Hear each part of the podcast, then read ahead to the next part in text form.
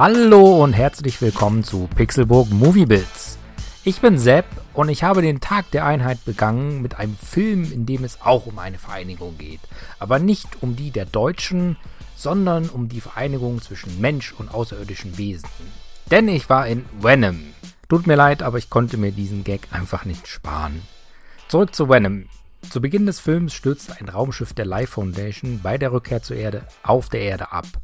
An Bord des Raumschiffs waren außerirdische Lebensformen. Einer der Symbionten geht bei diesem Crash verloren, der Rest kann geborgen werden und wird nach San Francisco in die Unternehmenszentrale von der Life Foundation gebracht. Es gibt Gerüchte, dass die Firma nicht so ganz legal und so sauber arbeitet, wie Chef Carlton Drake es nach außen aussehen lassen will.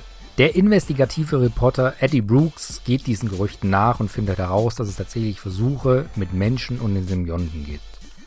Bei seiner Recherche befällt ihn eins der Wesen und die beiden werden zu Venom. Von da an hat er nicht nur heftigen Hunger, sondern auch eine Stimme im Kopf und übermenschliche Fähigkeiten.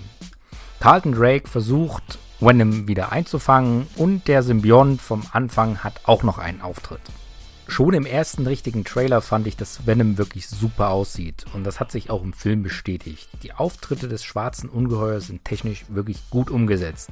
Ein wenig schade ist es dann, dass Venom tatsächlich nur in der Nacht auftritt. Man hätte ihn gern auch mal im Tageslicht rauskommen lassen können. Aber auch sonst gibt es bei den Effekten wirklich keine groben Schnitzer. Beim Rest bin ich mir da nicht ganz so sicher. Ich bin absolut kein Comic-Fachmann, aber selbst für mich war das Setting etwas seltsam. Irgendwie gehört Spider-Man und damit New York zu Venom. Da die Spinne aber nun Teil des MCU ist und Venom es wohl nicht werden soll, musste man hier wohl improvisieren. Dass man die Story dann nach San Francisco gepackt hat, kann man sehen, wie man möchte. Die Story, die dann aber um Venom gesponnen wurde, finde ich recht dünn. Man hat sich einiger Elemente der Vorlage bedient, aber daraus meiner Meinung nach nicht wirklich viel gemacht. Das liegt unter anderem am Pacing, das irgendwie nicht stimmt. Es braucht gefühlt recht lange, bevor Venom das erste Mal auftreten darf. Dadurch wird der Rest ziemlich gestaucht. Dann gibt es zwar tatsächlich zwei wirklich gute, unterhaltsame Actionsequenzen, aber irgendwie hätte es mehr sein dürfen. Dazu kommt dann eben auch noch der Endkampf. Der ist nicht wirklich gut und leider auch viel zu kurz. Da hätte ich mir wirklich mehr Spektakel erhofft. Man hat zwar auch da versucht, schöne Bilder einzubauen mit Slow-Mo und einem Kampf auf mehreren Ebenen. Ich will da nicht zu viel verraten. Aber irgendwie wollte das nicht zünden. Und dann war es auch schon wieder vorbei. Der Hauptgrund für diesen in meinen Augen eher schlechten Endkampf ist wohl der Antagonist. Ich weiß absolut nicht, ob der in irgendeiner Form in der Vorlage vorkommt, aber der ist einfach wirklich langweilig und wenig einfallsreich. Und das schlägt sich tatsächlich auch auf den Rest der Story nieder, denn wenn du halt einen schlechten Endboss hast, dann macht auch der Weg dahin irgendwie nicht so viel Spaß. Immerhin bietet der Film wirklich viel zu lachen. Ob das tatsächlich bei jeder Szene so gewollt ist, da bin ich mir nicht ganz sicher, aber es stört tatsächlich nicht. Dazu mag ich auch Tom Hardy echt gern. So ganz nimmt man ihm die Rolle als Reporter zwar nicht ab, aber sein Job spielt auch nicht wirklich eine große Rolle. Es macht dafür umso mehr Spaß, ihn dann dabei zuzusehen und zu hören, wie er sich mit seinen Parasiten auseinandersetzt.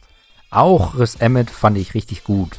Der spielt den empathielosen Kopf von Lime Foundation, dem es nur um den Fortschritt geht. Und das macht er tatsächlich, wie gesagt, wirklich gut. Der Rest des Casts ist ja solide, aber irgendwie auch nicht herausragend. Ein wenig überrascht war ich dann tatsächlich von den beiden After Credit Scenes. Ich hatte nicht wirklich damit gerechnet, dass Sony hier noch etwas anteasern will. Im Grunde waren beide aber auf ihre Art tatsächlich schon erwartbar. Sie hatten dann aber jeweils noch ein gewisses Etwas. Die eine ein Gesicht, mit dem ich nicht gerechnet hätte, und die andere war etwas komplett anderes, aber ein sehr rundes Erlebnis. Ich möchte hier aber auch nicht zu viel verraten und es geht ja eigentlich auch um Venom. Den Film kann man, ja, wie schon den Großteil des Casts beschreiben. Solide, aber nicht herausragend. Das ist ein wenig schade, denn Venom ist ein meiner Meinung nach ziemlich cooler Charakter. Und ich glaube, dass er mehr verdient hätte. Es reicht aber immerhin für gute Unterhaltung, die man im Kino sicher auch besser genießen kann als zu Hause, von der aber wahrscheinlich am Ende nicht viel hängen bleiben wird.